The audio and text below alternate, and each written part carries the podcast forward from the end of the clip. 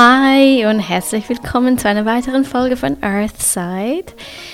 Wie du vielleicht bereits dem Titel dieser Folge entnehmen konntest, geht es heute um eine QA mit der lieben Fabienne. Sie ist Hebamme im Raum Zürich und war mit dabei beim äh, Workshop von MeTime. Ähm, das ist so ein Minikurs auf unserer Plattform und sie hat hier mitgemacht ähm, und wir dachten aber, oder ich dachte nach unserem Gespräch, komm, das ist äh, ganz cool auch als Podcast-Folge und von daher, genau, ist diese Folge entstanden. Ähm, wir besprechen eigentlich so die häufigsten Fragen oder ein paar häufige Fragen, die immer wieder gestellt werden und die aber auch von euch gestellt wurden per Instagram und gehen ganz schön in die Tiefe und äh, ja, viel Spaß beim Zuhören. Herzlich willkommen, Fabienne, und herzlich willkommen alle Teilnehmerinnen oder Teilnehmer zur ähm, heutigen QA mit Fabienne. Ähm, sie ist Hebamme bei Hebammenwerk, also auch die Gründerin von Hebammenwerk, und ähm, ist heute da, um ein paar Fragen von euch zu beantworten, die ähm, über Instagram gekommen sind. Und ich schätze mal, Fabian, was denkst du? Das sind ein paar Fragen mit dabei, die eigentlich immer wieder kommen. Das sind sehr häufige Fragen, oder? Genau. Äh, hallo auch erstmal von mir. Ähm, genau, es kommen meistens so die typischen Hebammenfragen. Das sind echt immer so. Klar kommen auch immer wieder neue dazu, aber meistens sind es schon immer so dieselben, weil viele Mamas sich einfach, glaube dieselben Fragen stellen. Mhm. Genau. Auf jeden Fall. Also starten wir mal mit der ersten Frage, die gekommen ist zur Vorbereitung. Also die Frage kam über den Fragesticker in den Insta-Stories und da hieß es Vorbereitung für die Geburt in den letzten Wochen. Also was würdest du sagen, wären die besten Sachen, die man tun könnte jetzt? So. Ich glaube, das Allerwichtigste ist zu entspannen, nicht mehr allzu viel zu planen, weil meistens ist es ja so, dass man gerade, es kommt aufs Land drauf an, aber gerade in der Schweiz zum Beispiel, wo man eigentlich so lange arbeitet, wie man ja kann, es gilt ja nicht irgendwie Mutterschutz vor der Geburt, arbeitet man lange und dann ist man kurz vor der Geburt und hat noch eine Liste mit Sachen zu erledigen und dann ist einfach Stress vorprogrammiert. Und das ist einfach so das Suboptimalste für die Geburt selber, ähm, weil ich glaube, das weißt du genauso wie ich als Hebamme, dass es ganz, ganz, ganz wichtig ist für die Geburt dann einfach dieses Loslassen, dieses Entspannen, dieses Ankommen oder Runterkommen und nicht mit dem Gedanken noch an 10.000 anderen Orten zu sein, sondern wirklich sich auf die Geburt zu fokussieren, aufs Baby zu fokussieren und nicht mehr 10.000 andere Sachen im Kopf zu haben. Und wenn man halt schon so eine To-Do-Liste noch hat, weil man weiß, man muss das noch organisieren, weil man bis jetzt einfach nicht dazugekommen ist, ähm, ist wirklich so, dass man halt ja, Stress im Kopf schon hat, auch wenn man das Gefühl hat, äh, es ist jetzt nicht stressig für einen, aber trotzdem, das ist einfach vorprogrammiert, dass man dann nicht so entspannt ist, wie man sein sollte.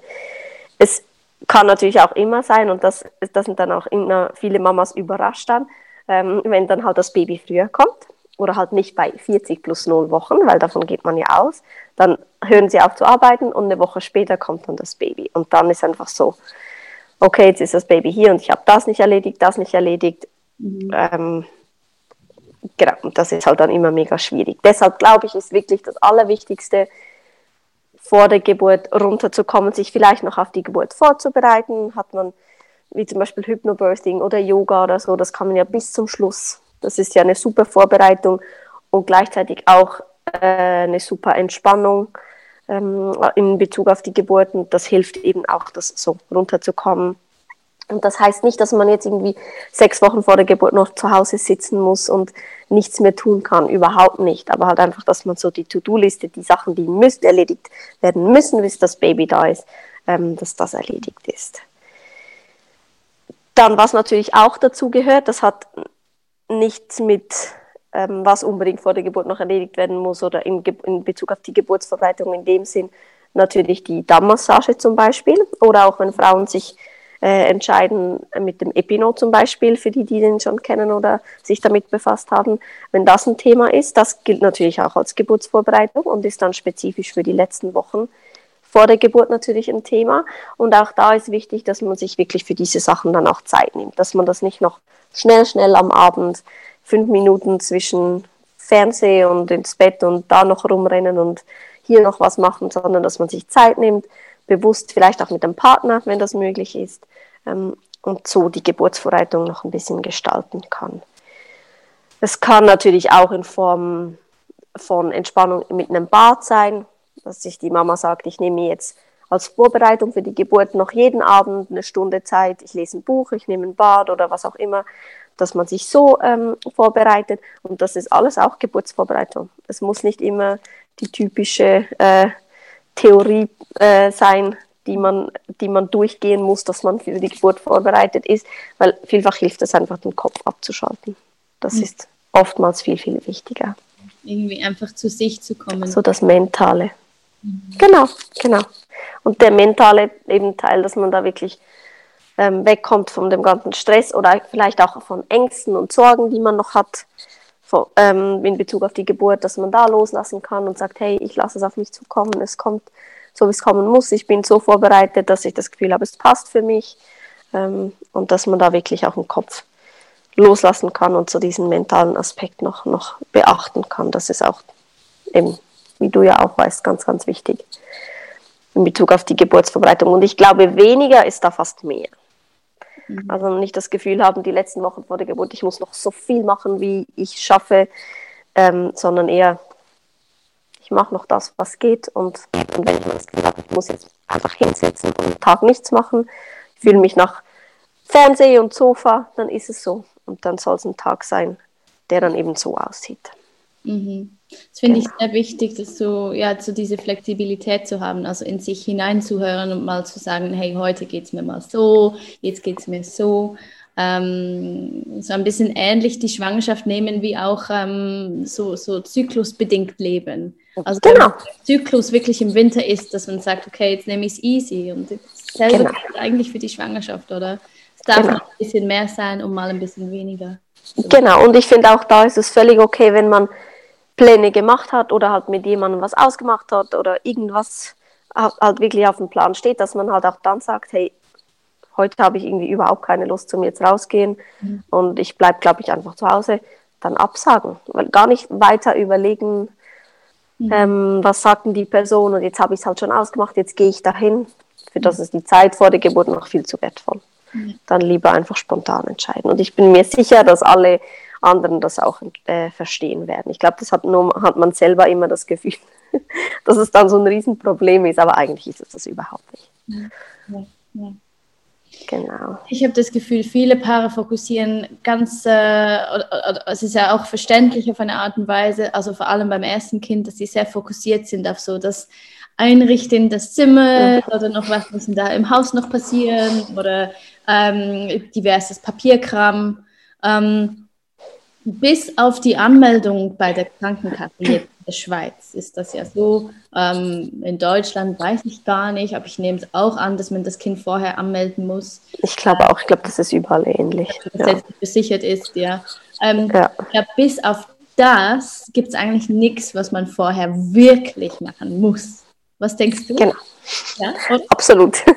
Bin ich gleicher Meinung. Ich glaube auch, dass das so ein Phänomen vom ersten Kind auch ist, weil man einfach da halt die Vorbereitung, es ist natürlich auch alles mega schön und toll, wenn man was einkaufen kann, das Zimmer einrichten kann. Aber schlussendlich, das sage ich auch immer wieder und ich habe es als Mama selber dann auch gemerkt, ähm, dem Baby ist egal, ob es jetzt ein schön eingerichtetes Zimmer hat oder nicht. Ja. Spielt keine Rolle. Ja. Wirklich nicht. Ja. Weil es braucht eigentlich kein Bett, es braucht ähm, auch keine äh, ein, es Wickelkommode ist praktisch und alles, aber grundsätzlich ist es wirklich mhm. völlig egal. Ähm, und ich finde dann aber trotzdem, es, es muss ja nicht sein, dass man das alles weglässt, weil das darf ja auch sein, die Vorfreude und die Vorbereitung und alles.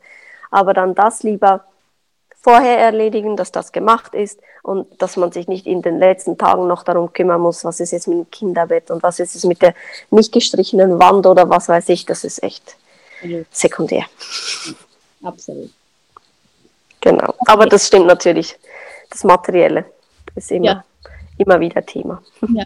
Aber ich glaube, also wir haben jetzt bei, bei uns im Kinderzimmer, ich glaube, wir waren die ersten sechs Monate kaum da drin, so richtig, richtig. Also ja. als ich begonnen habe, ein bisschen zu spielen, bin ich dann vielleicht mit ihr manchmal da ins Kinderzimmer. Ja, absolut. Nie eigentlich. Also um Kleidung ich glaube, bei uns das, das Phänomen ist das Kinderbett, wenn man heute noch sagt, wieso genau mussten wir unbedingt ein Kinderbett kaufen, weil die schläft immer noch bei uns im Bett. Nie jemand hat in dem Kinderbett geschlafen und es steht jetzt anderthalb Jahre da mhm. und macht sich einen Stress mit der Auswahl von dem Kinderbett und es ist ja, eigentlich ja, völlig ja. egal. Also ich glaube, das ist es nicht. Wenn es einen Stress macht, dann lieber sein lassen, weil man braucht. Genau. Ja, ja. Genau. Okay.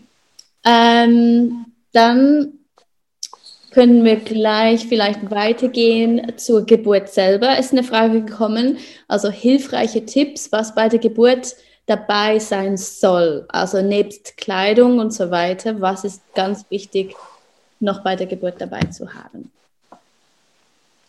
Da finde ich alles, was man wenn man die Geburtsvorbereitung oder wenn man sich auf die Geburt vorbereitet hat, im Sinn von, was tut mir gut, was sind meine eigenen ähm, Ressourcen, womit kann ich mich selber stärken oder unterstützen, ähm, alles Mögliche, wo man sich auch zu Hause ähm, damit vorbereitet hat, sei es Musik, sei es irgendwelche Audios oder was auch immer, was man gehört hat, das darf man alles mitbringen außer Kerzen, wenn man in, ins Spital oder ins Krankenhaus geht. Ähm, sonst darf man wirklich alles mitbringen, weil alles, was man zu Hause schon gehabt hat, man muss keinen äh, Gymnastikball oder irgend sowas mitbringen, das hat es alles auch.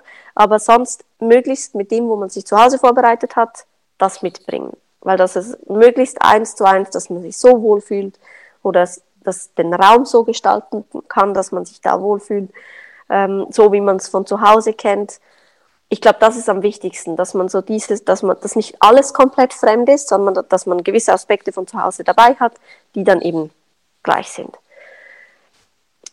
Jetzt so in Bezug auf die, auf äh, eben Musik, Audios, auf Affirmationen, irgendwelche, weiß nicht, Zettel, Post-its, was auch immer. Es darf alles sein, das darf alles mitkommen. Ähm, was ich auch immer wichtig finde, viele denken immer ja im Spital oder im Krankenhaus, es hat ja da eh alles und es hat Snacks und Zeugs und was weiß ich. Und das hat es aber häufig nicht. Also es hat häufig so Früchte, etwas weniges, es hat immer Brot, Joghurt, sowas. Aber wenn man gewisse Sachen hat, die man weiß, das mag man unbedingt oder kleinere Snacks wie Nüsse, Riegel, nichts Großes, weil das ist meistens ja dann eh nicht mehr so praktisch unter der Geburt. Sachen, die man weiß, die mag man, ähm, unbedingt mitbringen. Mhm. Ähm, das finde ich auch ganz, ganz wichtig. Oder halt bestimmte Getränke. Wenn ich weiß, ich mag das ähm, und ich möchte das unbedingt dabei haben, das lieber alles schon packen, dass das in der Kliniktasche dabei ist. Mhm. Genauso gilt Sachen für den Partner auch. Weil das ist manchmal dann fast noch das größere Problem. Die Mama ist dann unter der Geburt und ist dann beschäftigt und der Hunger ist kein Thema. Und äh, der Papa nebenan verhungert fast oder braucht dann auch irgendwie was zu essen. Ähm, und deshalb Snacks und Essen für beide einpacken. Mhm. Dann, ähm, was ich auch immer wieder wichtig finde, ist, oder was ich auch immer sehe, dass die Frauen das dabei haben, ist eine äh, Lippenpomade, Lippenbalsam. Für die trockenen Lippen unter der Geburt. Und ich habe mich oft auch gefragt, wieso haben das immer alle dabei? Aber es ist tatsächlich so, das hilft wirklich. Und das ist auch was, das hat es im Krankenhaus, das hat es nicht. Das muss man von zu Hause mitbringen. Mhm. Ähm, dann logisch eben bequeme Kleidung, Socken, warme Socken, alles so kuschelige Sachen. Es gibt Frauen, die möchten ja gar nichts anziehen unter der Geburt, auch das ist völlig okay. Und dann gibt es die, die schichtenweise sich einpacken müssen, weil sie frieren oder Schüttelfrost haben. Deshalb so für ein bisschen für alles. Auch der warme Bademantel darf dabei sein oder Kuschelpulli oder was auch immer. Es darf wirklich, man muss sich erstens für nichts schämen ähm, und zweitens auch einfach das, wo man sich, mit dem, wo man sich wohlfühlt, das darf alles mit. Sei es ein Kuscheltier, gewisse Frauen nehmen ein Stillkissen mit, weil sie das bequem fanden zu Hause und das Kissen unbedingt dabei haben möchten, ist alles erlaubt. Mhm. Ich glaube, das ist mega individuell, mit was man sich wohlfühlt. Gewisse Frauen brauchen gar nichts. Mhm. Die finden, ich, ja, eben mein Handy habe ich eh dabei mit der Musik, mehr brauche ich nicht. Dann ist das, was man mitbringen muss. Ich glaube, es ist da nichts Großes. Oder auch viele machen sich mega Gedanken dann auch für die Sachen fürs Baby und das spielt für die Geburt keine Rolle. Mhm. Man muss eigentlich fürs Baby nichts dabei haben. Und das ist auch der Stressfaktor von so vielen. Was muss ich dabei haben? Und habe ich das vergessen. Mhm. Jetzt ist die Geburt und es geht noch nicht ums Baby. Das kommt dann und selbst da, da hat es alles für den Anfang. Mhm. Mhm.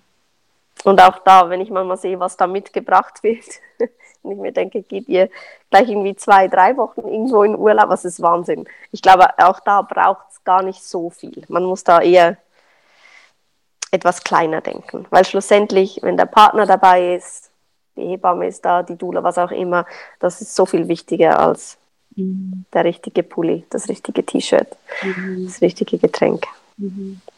Also ich, genau. hatte, ich hatte damals also bei der ersten Geburt auch einiges mit dabei und schlussendlich fühlte ich mich am allermeisten wohl in meinen, äh, in meinen Leggings, die, die, die Schwangerschaftsleggings ja. mit dem Teil für den Bauch, weil das, das war einfach auch nach der Geburt sehr angenehm und ja, also es ist es schaut niemand hin, was man irgendwie so anhat in diesem Tagen. Es ist wie so, so egal. Absolut. Und man kann wirklich einfach ein paar Jogging, Joggers oder irgendwie eben Leggings oder irgendwas. Es spielt echt so keine Rolle. Man muss da nicht aussehen, man muss kein Schminkzeug mitnehmen. Es spielt mhm. wirklich keine Rolle. Das Aussehen ist völlig sekundär. Mhm. Mhm. Genau. So, an dieser Stelle gibt es eine ganz kleine Stillpause. Die Tochter von Fabian hat sie gebraucht und von daher haben wir eine kleine Pause eingelegt und ähm, hier geht es gleich wieder weiter. Okay, ähm, wir sind nun ähm, wieder da. Wir haben eine zweite Aufnahme gestartet. Fabienne, ähm, deine Kleine hat dich gebraucht das letzte Mal. Und ähm, das gibt's. Und äh, ich, ich äh, dachte, es wäre schön, zu den zweiten Teil mal so anzufangen mit, ähm, wie machst du das als ähm, Hebamme? Ähm, wie vereinbarst du quasi deinen Beruf, deine Leidenschaft, deine Arbeit mit ähm, ja, deiner Familie? Ähm, es ist eine organisatorische äh, Leistung manchmal, wo ich mir manchmal auch denke, wieso tue ich mir den Stress an, weil das ist manchmal einfach auch ein Stress, weil man muss immer alles durchorganisieren, man kann nicht einfach spontan mal schnell dahin. Oder halt dahin, wenn gerade eine Frau im Wochenbett zum Beispiel halt einen Milchstau hat. Und das ist halt jetzt der Fall. Und da kann ich nicht morgen vorbei oder halt in fünf Stunden vorbei, weil dann, ja, es kann aber sein, dass es dann zu spät ist oder dass halt die Maßnahmen dann zu spät äh, sind. Ähm, zum Glück ist aber mein Mann extrem flexibel im Job und wenn es mal sein muss, kann er früher nach Hause kommen, ähm, macht dann eine Stunde Pause und macht halt weiter oder zwei Stunden, wenn ich dann äh, wieder zurück bin, dass ich spontan schnell fahren kann auf einen Besuch. Äh, ich habe meine Mama, die zur Kleinen oft schaut, wenn ich im, im, in der Geburtenabteilung arbeite, weil das ist dann ein ganzen Dienst, da kann ich, sind das nicht zwei, drei Stunden. Ähm, und es ist auch nicht immer realistisch, dass man halt pünktlich gehen kann, weil je nachdem halt, wie die Situation ist, gibt es halt auch Überzeit. Wenn halt das Baby dann kommt, dann laufe ich auch nicht einfach raus. Das macht, glaube ich, keine Hebamme. Mhm. ähm, was dann halt auch schwierig ist, weil man ist nicht einfach fix wie zu Bürozeiten halt da und ich weiß, ich einfach um vier ist fertig und ich laufe dann raus. Das weiß man halt einfach nicht. Mhm. Ich glaube, es, ist, es geht alles um die Organisation und die Unterstützung, die man rundherum hat. Und wenn ich das nicht hätte, ähm, familiär auch, dann wäre das nie möglich. Auf keinen mhm. Fall. Und ich frage mich schon auch manchmal, wie klappt das überhaupt immer? Weil es klappt immer. Es ist bis jetzt noch immer aufgegangen. Im schlimmsten Fall habe ich die Kleine auch schon mitgenommen, weil ich glaube, jede Mama, ja, wenn sie dann die Babys haben, verstehen sie, wie es dann ist mit Baby, der Alltag. Und da habe ich sie dann auch schon mitgenommen, weil es halt nicht anders gegangen ist.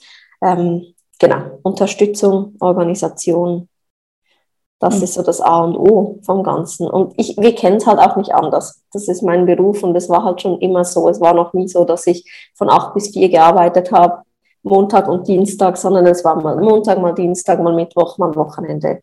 Mal man stehst du um 4 Uhr am Morgen auf, weil du Frühschicht hast und mal genau. musst du tagsüber dann schlafen. genau, weil es eine Nachtschicht war, das ist halt, mhm. ja, ist so wie es ist. Aber das ist mir bewusst, das ist meinem Mann bewusst, das ist der Beruf und das, das ja, bleibt auch so.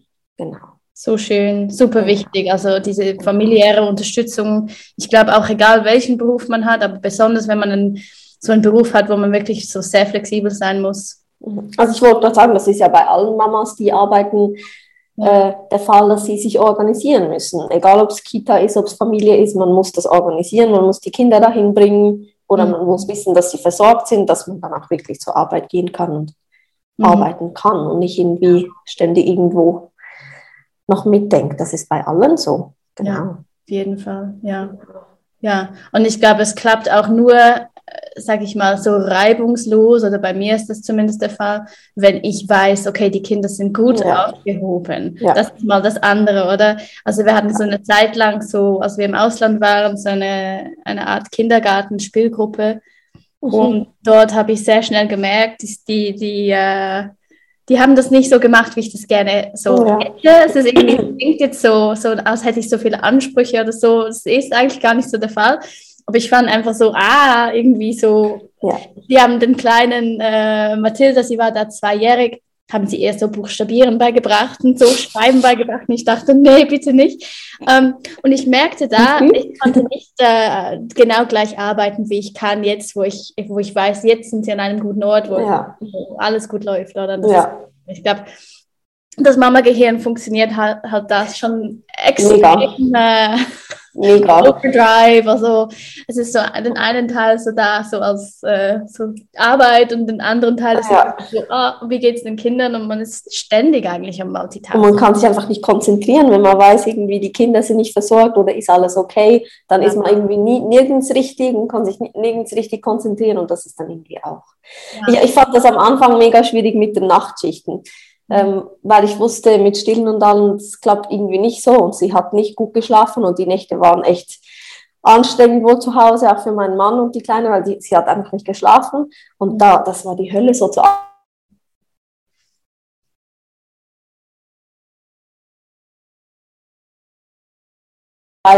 ähm, im Wissen, dass es ihr nicht gut geht oder halt sie gestresst ist, weil sie nicht trinken kann, da konnte ich mich auch nicht konzentrieren und ja, war mega schwierig. Aber eben, sie werden größer und die Probleme, andere Probleme kommen, aber gewisse sind dann weniger schlimm bei der Arbeit, genau.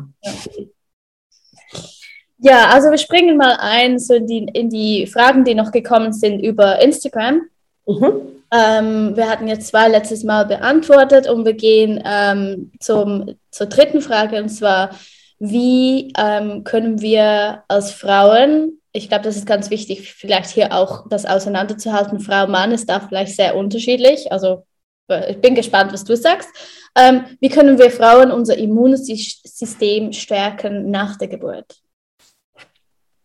Finde ich noch eine schwierige Frage.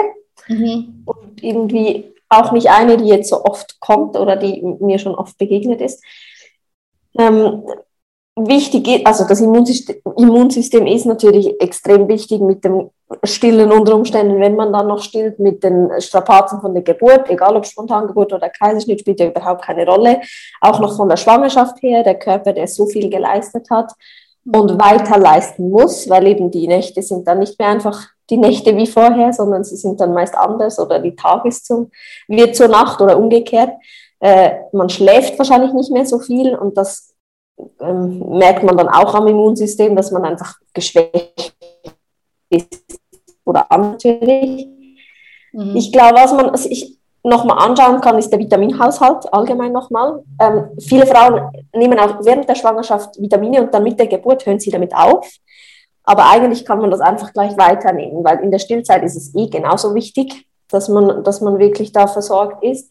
Und das hilft natürlich auch fürs Immunsystem, dass man natürlich da ähm, gestärkt ist.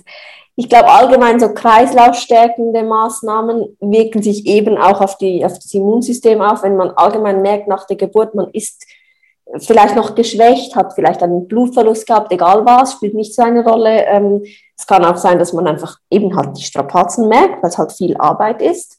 Ähm, und da finde ich wichtig, dass man den Kreislauf stärkt. Das geht mit, mit, mit vielen alternativen Methoden auch. Es gibt viele Suppen zum Beispiel, die stärken, ähm, viel trinken, dass man da merkt, man ist körperlich wieder oder kann sich körperlich stärken und das hat dann automatisch auch einen positiven Ein Einfluss aufs Immunsystem, glaube ich, dass das sehr, sehr eng verbunden ist und auch allgemein ähm, das Wohlbefinden der, der Mama, dass sie sich, dass sie sich fit fühlt soweit, dass sie ausruhen kann, wenn sie es mhm. braucht im Wochenbett, dass man sich wirklich diese Zeit nimmt, ähm, weil das ist nicht die Zeit, die man draußen verbringen muss, ewige Spaziergänge machen muss, das kommt alles später, dass man sich wirklich diese Zeit nimmt, dass man sich ausruht und dem Immunsystem auch Zeit lässt, um mhm. sich wieder zu erholen, dem Körper Zeit lässt, um sich wieder erholen.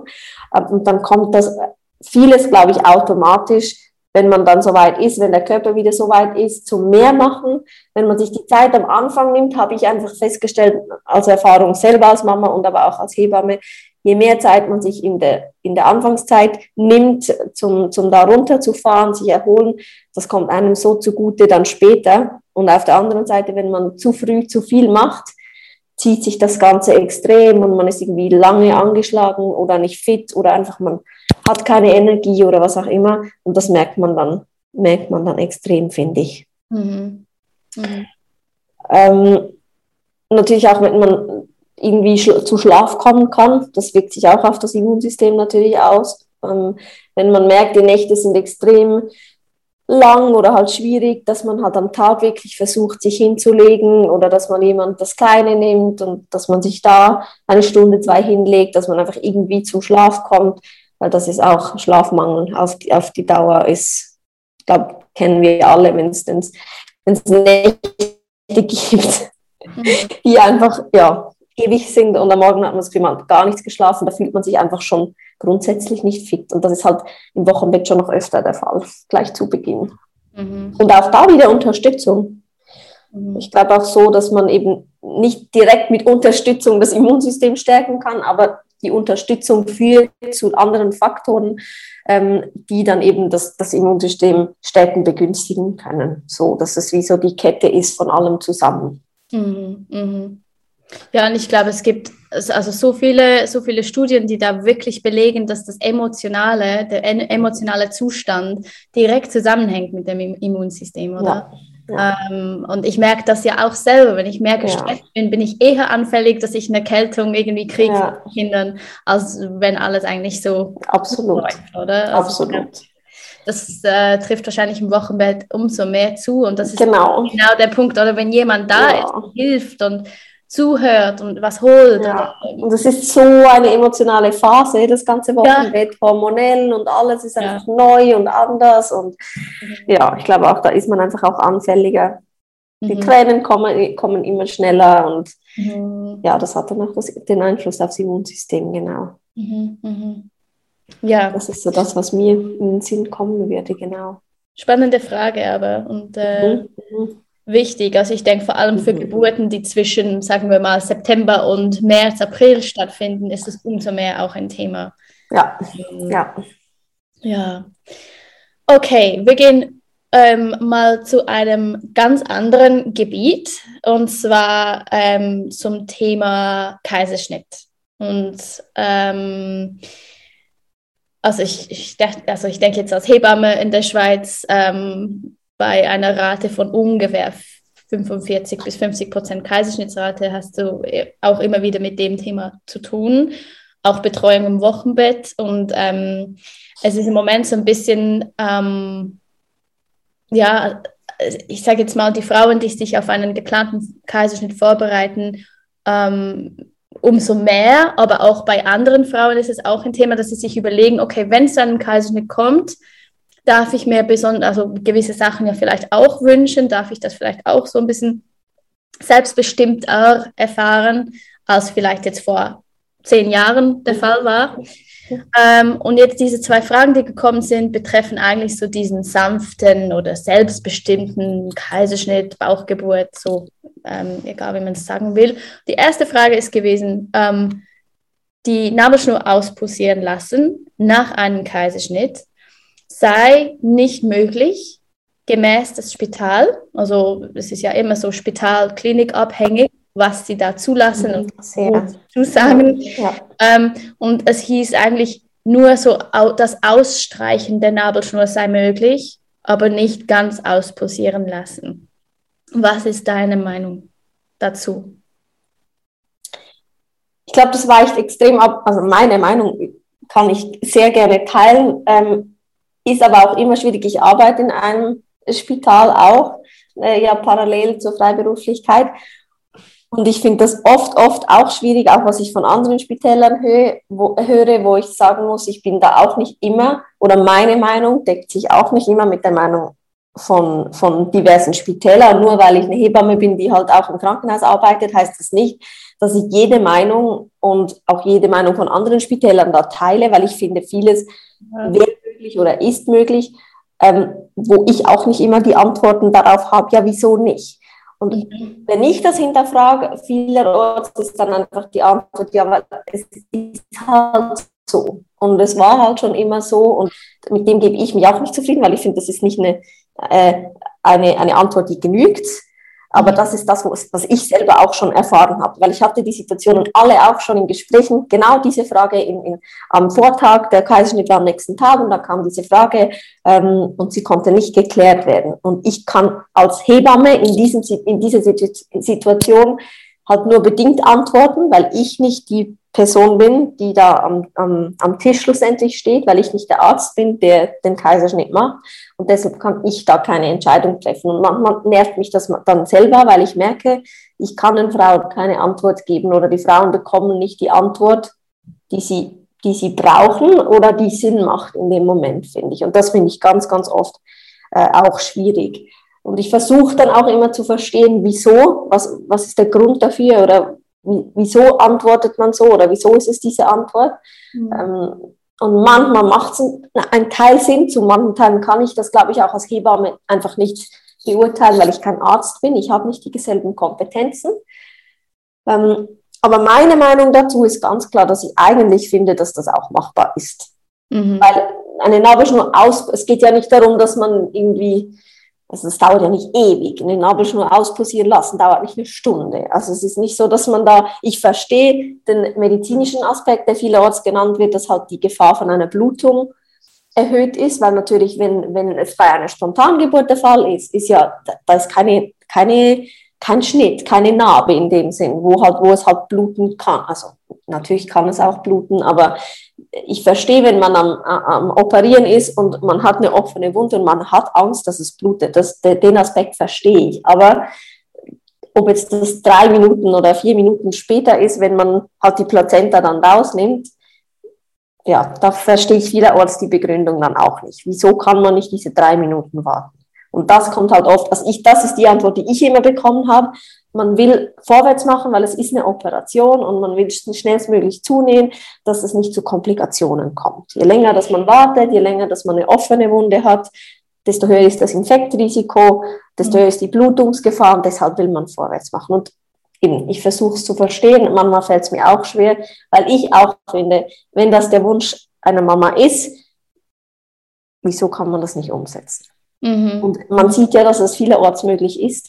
Deshalb finde ich ja dann immer, wenn es nie, nie möglich wäre, dann logisch, wenn es Gründe gibt, dass es nicht möglich ist, dann ist es okay und dann, ich glaube, dann können, kann man es eher akzeptieren. Aber wenn man weiß, da ist es möglich, aber in einem anderen Spital ist es nicht möglich, was hatten, der, die, was haben dann die Räumlichkeiten, also mit, ja. der, mit der Antwort zu tun? Das ist das, was mir auch oft schwer, äh, schwer fällt. Ja. Und eben, wie du, wenn du sagst, eben, dass es eine Frau ist, nicht primär einen Kaiserschnitt wünscht, sondern vielleicht gibt es keine andere Möglichkeit für eine Spontangeburt. Und dann muss man, muss man sich, sage ich jetzt mal, schon mit der anderen Option arrangieren. Ähm, vielleicht ist es für die Mama ein extrem schwerer Schritt, sich zu dem Kaiserschnitt jetzt zu, zu bewegen ähm, oder sich darauf einzustellen. Und ich finde halt dann, wenn man noch Antworten erhält, ja, nein, es ist halt nicht möglich, weil es geht halt nicht man muss schon so viel umdenken und umstellen, dass man doch wenigstens die einigen Sachen möglich machen kann, mhm. die eben möglich wären. Das ist meine Meinung dazu. Ich bin das, also ich finde, äh, sollte, also das Ausstreichen sowieso, das wird aber eigentlich auch immer gemacht. Das, mhm. das, das, sehe ich selber, aber halt nachher wird schon oft schnell vorwärts gearbeitet. Mhm. Aber wieso eben? Also ich kann nicht beantworten, wieso nicht. Meiner Meinung nach wäre es möglich. Mhm. Aber also vielleicht halt einfach wieder fragen, oder? Es lohnt sich, glaube ich, so wie ich jetzt bisher gehört habe, von, von Hebammen oder, oder anderen Doulas oder wem auch immer, halt wirklich immer wieder nachhaken und wenn man Ja. das erste Mal die Antwort bekommt, nein, dann vielleicht wirklich am besten noch So, fragen, ja. oder? Ja, Und äh, eventuell bewegt man somit eine Veränderung ähm, oder hat wenigstens nochmals probiert. Also, da so eben, es probiert es dann jemand mal aus und merkt, hey, eigentlich, Mhm. wieso nicht? Man kann das ja umsetzen. Mhm. Aber ja, ich glaube, da sind, sind wir vielerorts noch nicht so weit, dass wir das so, Mhm. so umsetzen können, wie Mhm. wir das, glaube ich, wünschen. Oder wie viele sich das wünschen. Das braucht noch vielleicht Zeit, ein bisschen. Mhm. Oder eben dranbleiben, sicher, wie du sagst, genau. Mhm. Oder vielleicht braucht es doch ein paar mehr so weibliche Chefärztinnen. Oder das.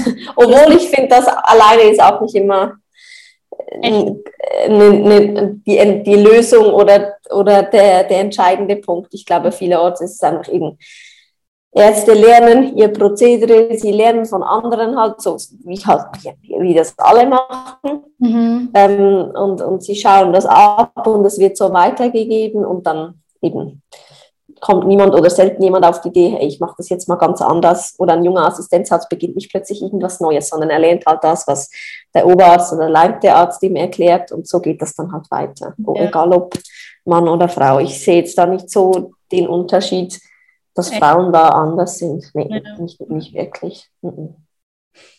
Ja, mal sehen, was in den nächsten paar Jahren Ja, wird spannend. Ja, ja. Also die zweite Frage auch zu diesem, zu diesem äh, Thema ist das Bonding.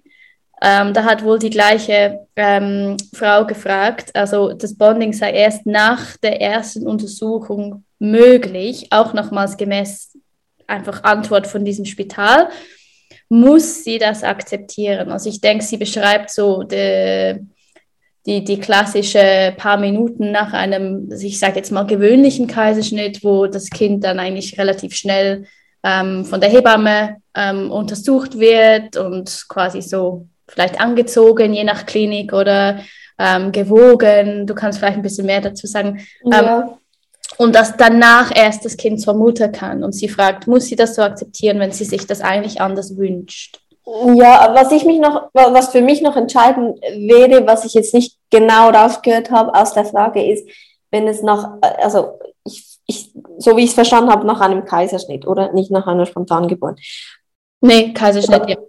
Weil da ist auch noch der Unterschied, so, so wie ich es kenne, ähm, macht man nicht in der, in, im Operationssaal oder so schon die erste Untersuchung. Und ich kenne das nicht, dass man das Kind untersucht und anzieht und erst dann kann es zur Mama. Ich habe also ich habe das noch nie gehört. Ich kenne das gar nicht. Und deshalb, wenn das der Standard ist oder wenn das die Mama so erlebt hat, das muss man überhaupt nicht so akzeptieren. Also da gibt es keinen Grund, wieso man das so machen sollte oder müsste. Das kenne ich aber auch gar nicht. Ähm, So wie ich das erlebe, ist es meistens, dass man es halt aus den nassen OP-Tüchern schnell nimmt und in trockene Tücher wickelt oder halt trockene Tücher ru- rundherum legt und dann kommt es zur Mama. Und so ist das, so ist es, wie ich es kenne und wie das da auch gemacht wird, wo jetzt ich arbeite und auch in den meisten Spitälern, sofern ich jetzt gehört habe. Mhm. Ähm, das ist sehr, sehr atypisch, dass das Kind wirklich erst zur Mama kann, wenn es angeschaut wurde, wenn es angezogen wurde. Weil ja, für das, das muss man nicht akzeptieren. Das gibt keinen Grund dafür, wieso das so gemacht werden. Ja, ich frage mich, also ich weiß jetzt auch, das sind dann halt einfach so Fragesticker von Instagram gewesen. Ja, ja. Mama, ähm, ob, ob ihr auch gesagt wurde, was das heißt, so die Untersuchung, ob sie sich vielleicht so was anderes vorstellt und ähm, vielleicht ist es wirklich das, was du beschreibst und dann, also ich glaube, da ist ganz, ganz wichtig, dass, ähm, dass Die Kommunikation. wir einfach fragen, wenn wir nicht verstehen, wenn es heißt Untersuchung, dass gefragt wird, ja, okay, und was heißt das denn? Mhm. Was macht ihr dann mit dem Baby, bis es denn zu mir kommt? Mhm. Was muss ich da rechnen? Ich glaube, das ist Genau. das Wichtigste, oder? Aber Weil auch bei ja, einem Kaiserschnitt ist es möglich, dass das Baby natürlich direkt zur Mama kommt. Also klar, da gibt es kein, spricht nichts dagegen. Ein, das Einzige, was halt viele machen, aber das sind dann die paar Sekunden, dass man es halt wirklich schnell aus dem nassen Tuch wickelt und dann zur Mama gibt, weil halt im Operationssaal ist halt wirklich kalt und die Kinder kühlen extrem schnell aus und das ist halt einfach die Gefahr da. Deshalb ist es so wichtig, dass die wirklich nicht nass, also in nassen liegen, sondern in, in trockenen Tüchern liegen. Aber auch das, das ist eine Sache von ein paar Sekunden und dann kann es direkt zur Mama und darf da bleiben. Ähm, Mhm. das Mhm. Einzige, was ich äh, schon viel erlebt habe, ist das Problem von den Räumlichkeiten wieder, dass es oftmals einfach vom Personal her halt zu wenig Hebammen hat und die Hebamme nicht 100% 1 zu 1 Betreuung so lange im Operationssaal bleiben kann. Und das ist oftmals ein Problem, weil dann halt die Hebamme zurück muss, weil es noch andere Frauen hat. Und dann geht der Papa dann logischerweise mit dem Baby zurück, aber trotzdem ist es dann nicht mehr bei der Mama. Das habe ich schon öfters erlebt, aber nie, dass das Baby nicht bei der Mama war. Es kommt immer zuerst zur Mama mhm. und dann im Verlauf geht man zurück in die Geburtenabteilung und die Mama kommt dann so schnell wie möglich nach, aber am Baby wird noch nichts gemacht. Mhm. Das Baby bleibt äh, nackt in den Tüchern und wenn die Mama zurück ist, kommt es direkt wieder zur Mama ins Bonding und alles andere passiert nachher. Genau. Mhm. Mhm. Wenn jetzt jemand sowas erleben würde und sie denken sich, hey nein, ähm, ja, es ist schlimm, bei uns war das irgendwie so und so und ich konnte nicht das Bonding haben, das ich eigentlich wollte und so, ähm, kann man ja gewisse Sachen ja auch nachholen, oder? Was würdest du als erstes machen, so ähm, wenn du betroffen wärst? Oder? Also als allererstes würde ich schon, wenn es möglich ist, direkt im Spital ähm, oder sonst halt so schnell wie möglich dann zu Hause, wenn das nicht möglich ist, ist eigentlich immer möglich, aber halt wenn es irgendwie Gründe gibt oder die, die Leute nicht die Erfahrung dazu haben, obwohl man eigentlich gar keine Erfahrung dafür braucht, dass, äh, dass das Heilbad oder das Geburtsbad, dass man wirklich das Baby nochmal nochmal ins Bad, äh, nochmal nass macht, nochmal ins Bad legt und dann direkt so zur Mama, dass man wie das Rebonding nochmal machen kann. Und, und das kann man wiederholen also mhm. das kann man mehr, mehr als einmal machen. Das finde ich mega, mega wichtig. Und dann halt einfach wirklich das, die ganze Zeit bonden, so viel es geht, mhm. ab dem Moment, wo es dann halt möglich ist. Also das, ich finde auch, grundsätzlich muss das Baby in den ersten Tagen eigentlich keine Kleidung tragen, weil mhm. eigentlich kann es einfach im Bonding sein. Mhm. Die ganze Zeit. Bei Mama, bei Papa. Ähm, wenn man die Zeit hat, wenn man nicht schon, logischerweise, es ist auch nicht immer realistisch, wenn man mehrere Kinder hat, was ich jetzt auch aus Erfahrung auch gesehen habe, beim ersten hat man oftmals noch Zeit und dann das Baby wirklich immer, immer, immer im Hautkontakt haben, die ganze Zeit. Und das hilft extrem. Also das kann man auch machen, unabhängig von, ob das Bonding am Anfang möglich war oder nicht. Es gibt keinen Grund, wieso man das Baby nach einer Stunde anziehen muss, mhm. dass es Kleider anhat, mhm. weil es einfach, ja, keine Ahnung, schön aussieht oder halt die ersten Kleider, was weiß ich, das spielt völlig keine Rolle, das braucht es nicht. Und von mir aus kann die Mama gerne das Baby, auch im, im Tragtuch, man kann es eigentlich den ganzen Tag, wenn, man's, wenn man das mag als Mama und wenn man es kann. Man muss ja nicht ewig rumlaufen, im Wochenbett sowieso nicht. Das Baby, Hautkontakt, das ist wichtig, nicht einfach nur, also es kann auch angezogen von Mama, aber der Effekt ist viel, viel größer, wenn Haut auf Haut ist. Ähm, das die ganze Zeit nach und im Wochenbett. Es gibt eigentlich keine Grenzen. Mhm. Ähm, bis wann das gemacht werden muss oder soll, solange es für, für, für die Familie stimmt. Unbedingt. Mhm. Und ich denke, also es können ja auch irgendwie traumatische Erfahrungen auch Jahre später noch mhm. so quasi so auf, auch, auch aufgearbeitet werden. Ähm, also man kann auch ein dreijähriges Kind, kann man auch Bonding machen. Ja, ja. Äh, weiß auch nicht. Also es ist ja alles ja. möglich und ich glaube, ähm, ich wollte noch wegen dem Heilbad fragen. Also da hat es ja so zwei verschiedene Möglichkeiten, also ja, wahrscheinlich mehr als zwei, aber so zwei verschiedene so ähm, Möglichkeiten, das zu machen. Und zwar, dass nur die Mutter, also nur das Kind nass gemacht wird oder gebadet wird. Und oder beide. Kommt, oder dass ja. beide zusammen ja. oder? Ähm, ich glaube, das muss man auch schauen, was mhm. spielt. Nein, und man kann auch gerne beides machen. Also ich finde immer, sowieso immer ähm, zu Beginn, ich bin auch überhaupt kein Fan von den Babybadewannen. Ich finde immer, das ist was, das es nicht braucht. Aber das muss auch jede Mama für sich äh, entscheiden. Ähm, ich habe das auch so gemacht, dass einfach, wenn die Kleine das erste Mal gebadet wurde, dass ich damit rein bin und sie ist gleich mit mir reingekommen und mhm. sie ist bis irgendwie jährig oder so, ist die nie alleine baden gegangen. Es ist immer jemand von uns mit und das war so das Prozedere und sie kennt das so. Und wir haben dann fast jedes Mal im, am Anfang sowieso im Wasser gleich noch gestillt und das war so ein schönes Erlebnis und wir haben die Geburt überhaupt nicht dramatisch erlebt, gar nicht, aber es war auch so. Ach, so schön. Genau. Ja. Und ich deshalb wichtig, ja, dass du das erwähnst. Man kann es ja auch sonst ja, keine traumatische Erfahrung genau, haben. Genau. Und deshalb finde ich auch immer, ich empfehle das den Mamas immer, wenn ihr das erste Mal das Baby badet. Das Baby hat so viel mehr davon, als wenn ihr es einfach in die Badewanne äh, packt, wo es eh alleine ist, wo es nicht meistens gar nicht versteht, was passiert jetzt genau, wenn es auf dem Hautkontakt in der Badewanne ist und dann eben trinken kann gleich noch am besten, wenn es eh gerade da ist. Die meisten suchen dann automatisch, weil es einfach der Reflex halt ist. Ähm, ist so, so etwas Schönes, wunderschön. Und deshalb, ja, das ist genauso gut wie das Baby nass machen und dann zur Mama. Mhm. Ich glaube, das kann man beides probieren. Oder was auch für die Mama stimmt, natürlich. Wenn eine Mama gar nicht gerne badet, dann muss sie nicht in die Badewanne mit dem Baby, weil sonst das merkt das Kind auch, wenn die Mama dann gestresst ist oder das nicht mag, natürlich. Ja, voll, ja, das stimmt. Genau.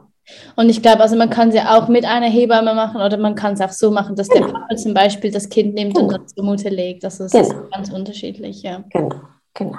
Schön. Es ist auch nicht, ja. nichts Schwieriges oder keine große Sache oder so. Und ich finde auch, wenn ich als Hebamme das mache, gebe ich das Baby der Mama und ich, ich stehe da nicht daneben und schaue zu, weil das ist ein Moment, mhm. für die Mama und fürs Baby. Und dann braucht es nicht mich als Hebamme nebenan. Also und eben das Baby der Mama geben und wieder rausnehmen, das kann der Papa genauso gut. Also da braucht es nicht eine Hebamme dazu. Mhm. Mhm. Genau. Ja, schön. Ähm, und also das wären mal alle Fragen, die wir jetzt so gemeinsam so anschauen aus ähm, Community. Ähm, und mir ist noch was eingefallen, das ähm, ich vielleicht so zum Abschluss mit dir gerne besprechen würde. Und zwar so manche so Ratschläge, die kommen. Ähm, vielleicht ist es am besten so mal verallgemein, also so allgemein zu fragen, wie geht man am besten um mit so irgendwelchem, irgendeinem Ratschlag, wo eigentlich als, wir als, als Mama denkt, okay, es klingt irgendwie komisch, macht das Sinn? Ähm, was würdest du einer Mama raten? Also das war so konkret ein Beispiel, wo eine Mama, ähm, es wurde ihr gesagt, sie soll sich am Bauch nicht mehr so anfassen, weil sie halt so ein bisschen frühzeitige Wehen hatte, ähm, mit etwa so 30. Schwangerschaftswoche. Ähm, und sie hat dann, wieso, also ich, sie hat dann mich ähm, gefragt und ich habe dann halt einfach meine Meinung dazu gesagt. Ähm, aber es zirkulieren halt hier und, hier und da schon ein paar lustige ähm, Annahmen. Manche haben wir schon irgendwie ähm, abgearbeitet mittlerweile, aber andere sind noch, noch präsent. Wie geht man da am besten um, vielleicht so als Mutter, wenn es zum Beispiel von nicht von einem Arzt kommt, sondern vielleicht von der Schwiegermutter oder ich weiß es auch nicht. Ähm, ja, hast du da einen Ratschlag, weil du ja auch im Moment dein zweites Baby erwartest? Mhm. Und auch vorzeitige Kontraktion habe. Ach, stimmt. Wäre mir nie im Leben in den Sinn gekommen, meinen Bauch nicht mehr anzufassen. Nie. Weil einfach das geht nicht. Also das macht man automatisch. Das kann mhm. ich ja nicht als Mama abstellen, dass ich da nicht. Und ich finde auch das Beispiel jetzt lustig, weil wenn man eine, schon ein Kind zu Hause hat, also was ich will ja auch nicht, sie, sie unab, un, äh, unabsichtlich, sie fasst mir halt oft an den Bauch, einfach weil der halt größer ist, als er, vor, als er es vorher war. Und mhm. sie macht das meist nicht mit Absicht. Aber ich kann ja auch ihr nicht sagen, du darfst jetzt den Bauch nicht mehr anfassen, weil sonst, also mhm. was, was ist der Grund dafür? Sehe ich nicht ein. Nein, überhaupt nicht. Ich glaube, da muss man sehr, sehr, wie bei allem oder wie beim Film, auf das eigene Gefühl äh, hören, intuitiv, das, was passt.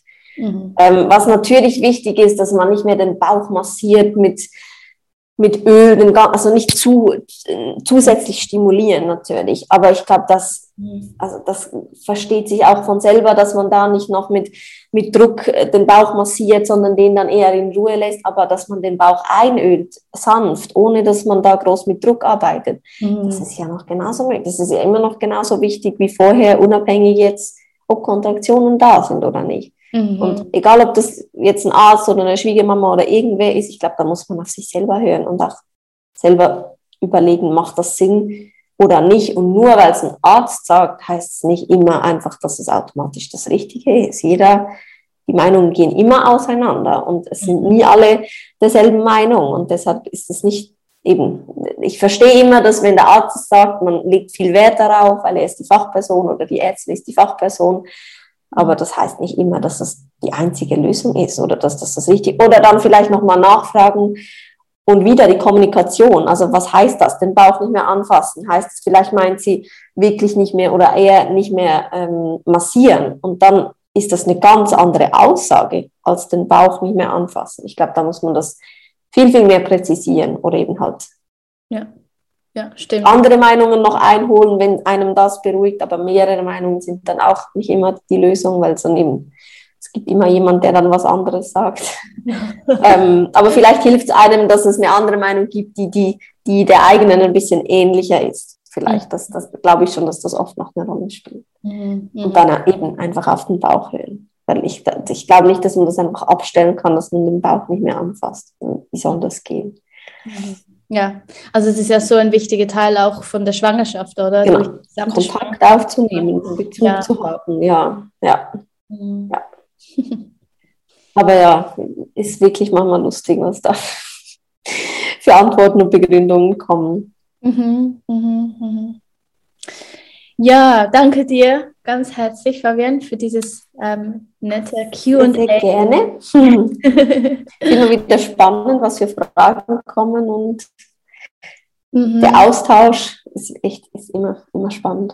Ja, ja, was so die, die Leute zurzeit bewegt und so, Mhm. was so für, für, für Themen da sind. Also ich habe das Gefühl so, das sind manchmal wie so ein bisschen auch Phasen, wo sich irgendwie eine ganze Gruppe von Frauen Ja. oder ein ganzes Land sich so spezifisch mit einer mit so einem gewissen, gewissen Thema irgendwie auseinandersetzt. Ja, ja, Ganz ja, spannend. Mhm. ja, ist echt spannend. Aber glücklicherweise ist zumindest in der Schweiz so, dass ähm, noch einigermaßen okay ist, so mit der, mit der Anzahl von Hebammen, oder? Hebammen Ja. geleiteten Geburten und äh, von dem her, also ich glaube, die meisten Frauen sind auch, auch ganz gut aufgehoben eigentlich. Ja. Ja. Ich habe eine schreckliche Statistik vor kurzem gesehen, vielleicht hast du das auch gesehen, dass so in den USA wirklich, also ich glaube, vielleicht 10 Prozent oder noch weniger ja, Hebammen dabei. ja, ja, doch, da habe ich auch was gelesen, ja. Ganz schlimm. Das ist schon Ja. wieder, also das ist schon, ja, es gibt Ja, weltweit schon ein ganz andere Themen eigentlich. ja, ja. Und genau, die Hebammenarbeit ist so wichtig und deshalb ist da der Austausch auch jetzt ganz schön gewesen, auch so diese fachliche Meinung von dir zu hören, was du. sehr gerne. Hat mich sehr gefreut. Danke, danke, danke an dieser Stelle, Fabienne, für deine wertvolle Zeit und Antworten und Insights in diese Themen, die halt schon immer wieder gefragt werden und immer wieder ähm, Frauen und werdende Mamas beschäftigen. Ähm, wenn ihr Fragen habt, dürft ihr sie sehr, sehr gerne via Instagram stellen. Ähm, Fabian und ich planen immer wieder Sachen miteinander. Ähm, sie ist, äh, ja, sie leistet unfassbar viel auf Instagram und auch sonst. Also sie arbeitet ja auch nebendran ähm, als Wochenbetthebamme und dann ähm, in einem in einer lokalen äh, Klinik auch als Hebamme. Und dann hat sie noch eine Familie. Ich weiß nicht, wie sie das alles unter einen Hut kriegt, weil äh, ja sie auch auf Instagram unfassbar wertvollen Input immer wieder bietet und wirklich, ähm, ja, von daher einen, eine super Connection. Ich schätze sie sehr, sehr fest als ähm, Berufskollegin und ja, also wenn ihr Fragen habt, stellt sie sehr gerne via Instagram. Äh, wie gesagt, wir planen immer wieder Sachen wie Lives oder Workshops oder ja, ganz viel so Zeugs. Äh, eine Themenwoche folgt ähm, demnächst zum Thema Geburt äh, und ich werde mit ihr ein Live führen über Geburtspartner und ähm, die Rolle der Geburtspartner. Ähm, genau. Und zum Thema Podcast, ich sage es immer wieder, aber ja, es freut mich sehr, sehr, sehr, wenn ihr da den Podcast abonnieren wollt wenn ihr ähm, auch ein Review hinterlassen wollt und so weiter. Und danke für, ähm, ja, für die schönen Feedbacks, die immer wieder kommen. Ähm, Leute stellen das manchmal ins Instagram, oh, ich höre jetzt gerade diese Folge und so weiter. Es freut mich super fest. Ähm, ich liebe die Podcast-Arbeiten, die wird auch ähm, ja, so weitergeführt wie bisher und ja, es ist äh, eine immer größere Leidenschaft von mir. also ähm, ganz bald, bis äh, ganz bald, bis ganz bald und ähm, eine gute restliche Woche und danke fürs Hören. Tschüss.